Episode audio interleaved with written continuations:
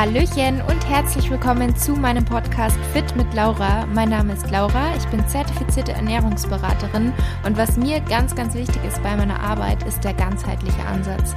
Dass man einfach nicht nur isoliert gewisse Themenbereiche sieht, sondern dass man es als großes Ganzes sieht, wie uns Ernährung beeinflusst, wie uns Sport beeinflusst, wie wichtig auch das Mindset ist und der richtige Umgang mit Stress bzw. das Vermeiden mit Stress und wie sich all diese Faktoren auf unsere Gesundheit auswirken, auch auf, das, auf unsere Hormone, auf das Hormongleichgewicht. Auch das ist ein Thema, was ich persönlich ähm, was mich persönlich betroffen hat und weshalb ich mich auch da sehr, sehr viel mit auseinandersetze. Und für weiteren Content neben diesen Podcast-Folgen hier folgt mir auch sehr, sehr gerne bei Instagram. Dort findet ihr mich unter fit-laura. Und bevor es gleich losgeht mit der heutigen Episode, ich würde mich riesig freuen, wenn du dir eine Minute Zeit nehmen möchtest und mir bei Apple Podcasts eine Bewertung hinterlassen möchtest für meinen Podcast.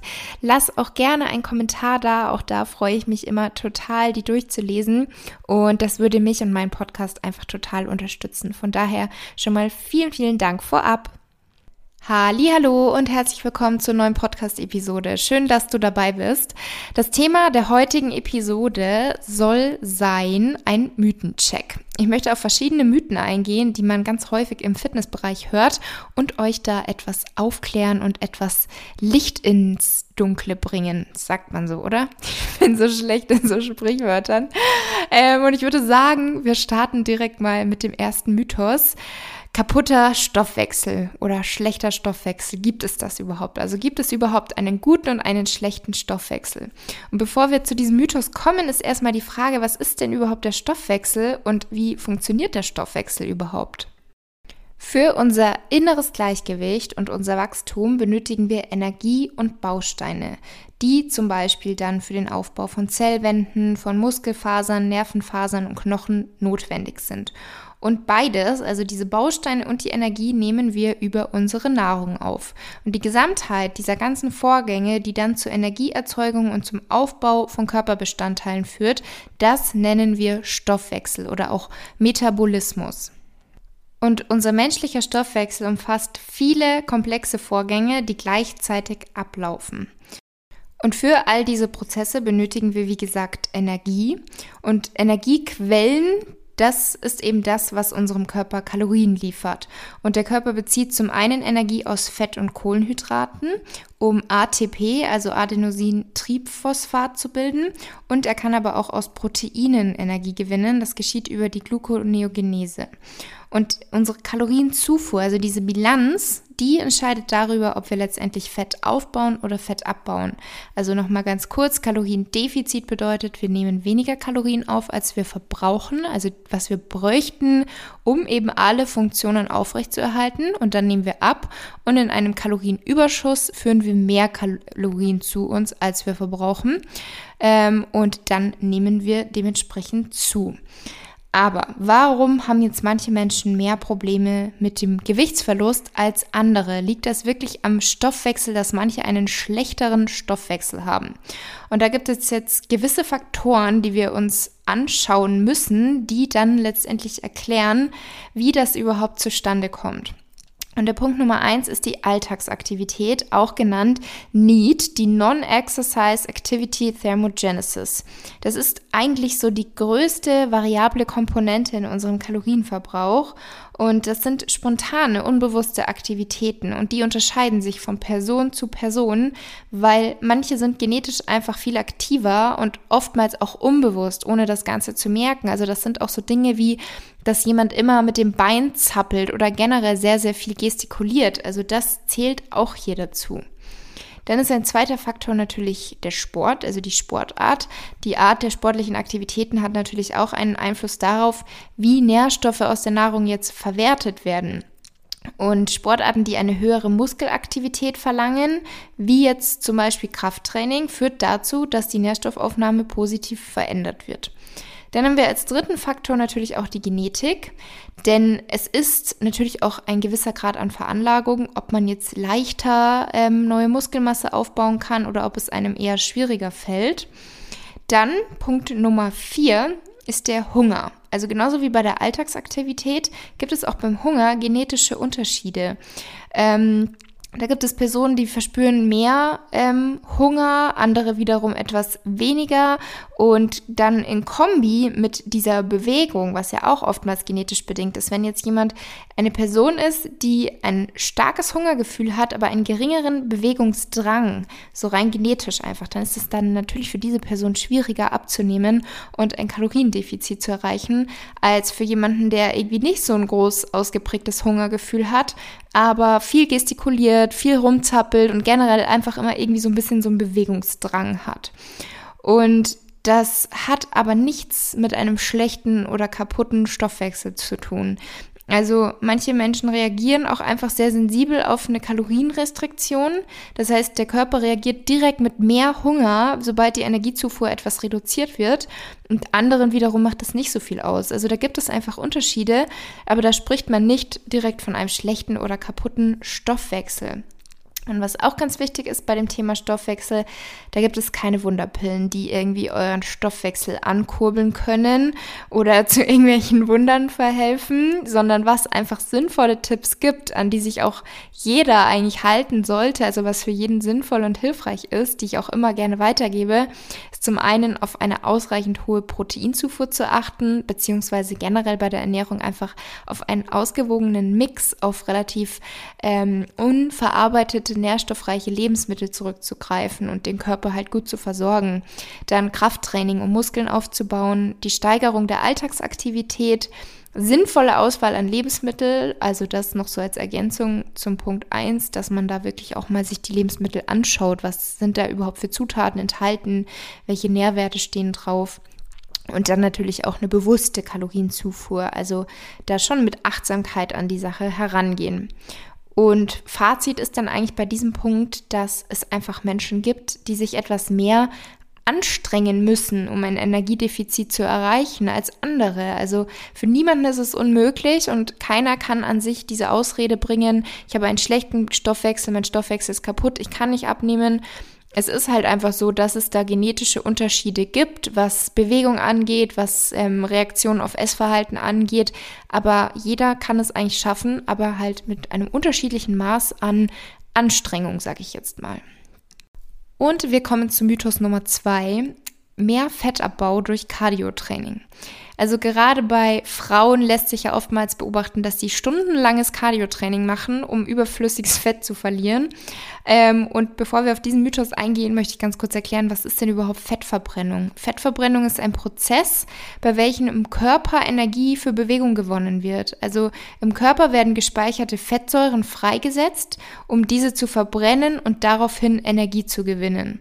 Und Fettverbrennung ist nicht das gleiche wie Fettabbau, weil Fettabbau, das heißt, dass wir an unserem Körper Fett ähm, verlieren, das passiert, wenn wir über einen längeren Zeitraum in einer negativen Kalorienbilanz sind, das heißt in einem Kaloriendefizit. Dann findet im Körper der Abbau von Fettreserven statt.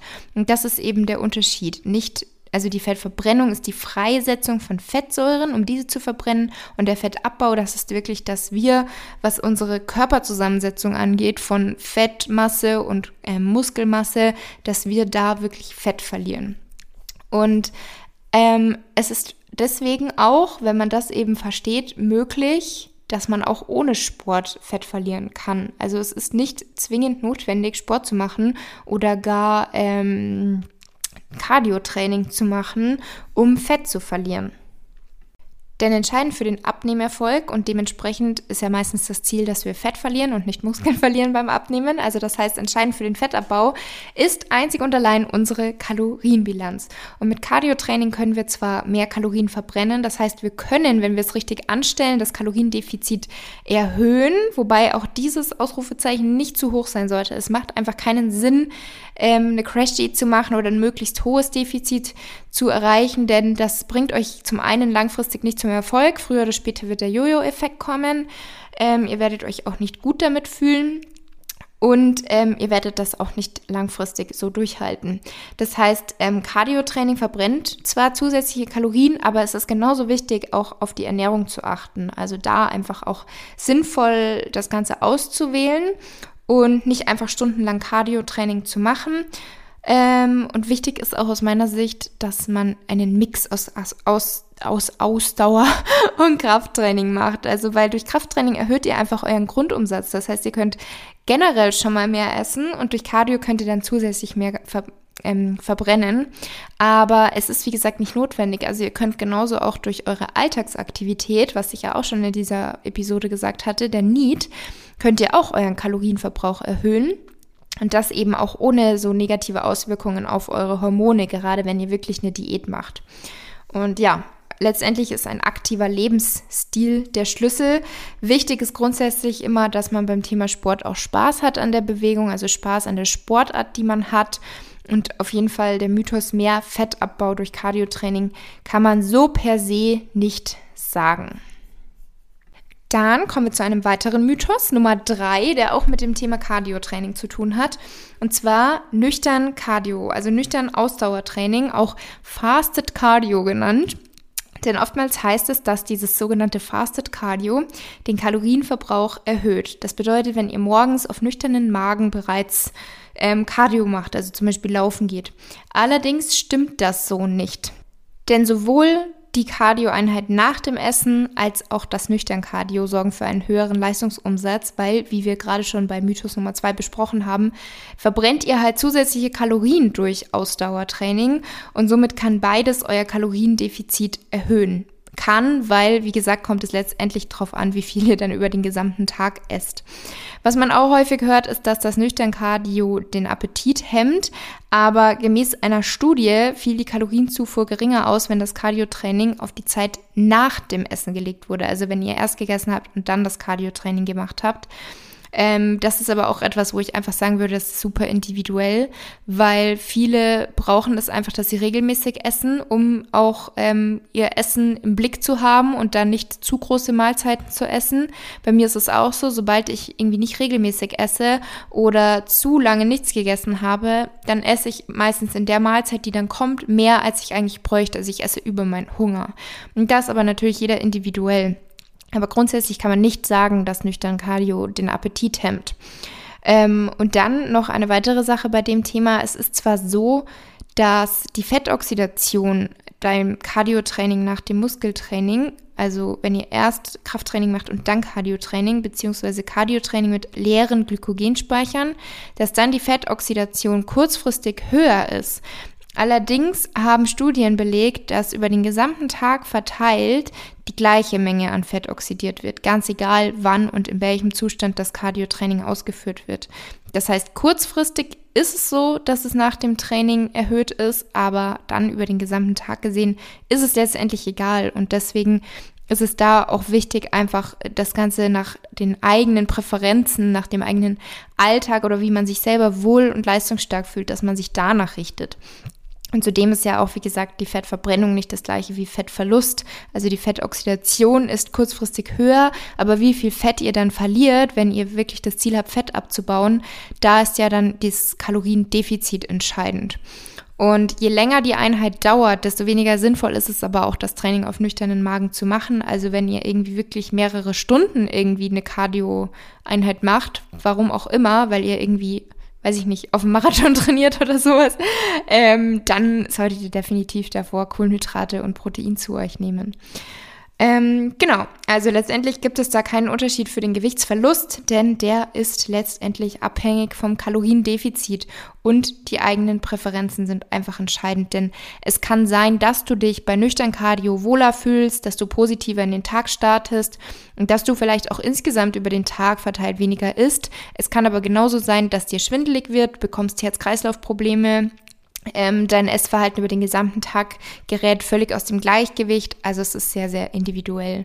Und es gibt auch nicht die optimale Uhrzeit, zu der irgendwie dein Training besonders effektiv ist. Denn auch hier solltest du einfach nach deinen persönlichen Vorlieben gehen und auch das Ganze von deinem Biorhythmus abhängig machen.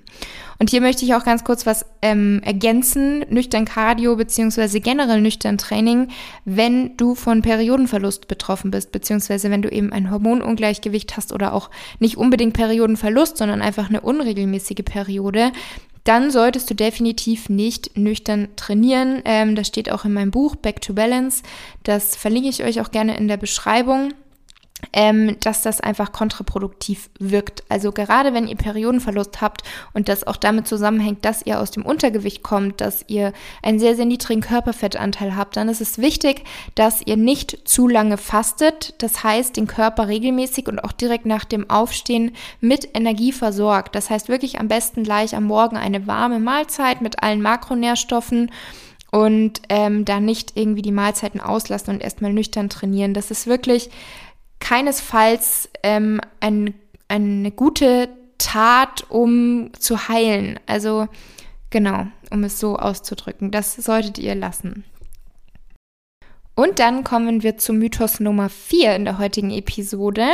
Fettverbrennung beginnt erst nach 30 Minuten. Im Körper haben wir verschiedene Energiebereitstellungsprozesse und diese haben aber einen fließenden Übergang und sind nicht irgendwie so Schritt für Schritt abzuhaken, wie es teilweise vorgestellt wird, sondern sie sind eine Kombination, um den Körper wirklich in jeglicher Belastung Energie bereitstellen zu können. Und da haben wir einmal das Kreatinphosphat, einmal die anaerobe Glykolyse, einmal die aerobe Glykolyse und die Beta-Oxidation. Und zu Beginn ist es das Kreatinphosphat, welches Energie für wenige Sekunden einer hochintensiven Belastung liefert. Und gleichzeitig setzt aber auch die anaerobe und die aerobe Glykolyse ein, welche durch Verwertung von im Körper gespeicherten Kohlenhydraten Energie für Belastungen, die ungefähr im Bereich von wenigen Sekunden bis mehreren Minuten sind. Also das auch so als fließender Übergang. Und dann gibt es noch die Beta-Oxidation, welche dann die tatsächliche Fettverbrennung beim Sport ist. Die kommt sozusagen dann ganz am Schluss. Und das bedeutet für die Praxis, dass auch ab dem ersten Sekunden einer Trainingseinheit Fett verbrannt wird Jedoch ist der Anteil von der Fettverbrennung an der Energiebereitstellung in den ersten Minuten eher gering und wird dann ab etwa 30 Minuten bei einer konstanten, moderaten Belastung so hoch, dass sie den größten Anteil der Energiegewinnung übernimmt. Und daher stammt dann auch dieser Mythos. Ich hoffe, ich konnte das einigermaßen ähm, verständlich erklären. Und damit kommen wir zum Ende der heutigen Episode. Ich hoffe sehr, sie hat euch gefallen und vielleicht war ja auch was Neues für den einen oder anderen dabei. Wie immer würde ich mich natürlich auch riesig über eine Bewertung bei Apple Podcasts freuen, sofern dir der Podcast gefällt und du ihn regelmäßig hörst oder vielleicht bist du auch heute neu dazugestoßen und sagst, hey, cooler Podcast, dann natürlich herzlich willkommen. Und genau, vielen, vielen Dank für deine Zeit, danke fürs Zuhören, bis zum nächsten Mal und hab noch eine wunderschöne Woche.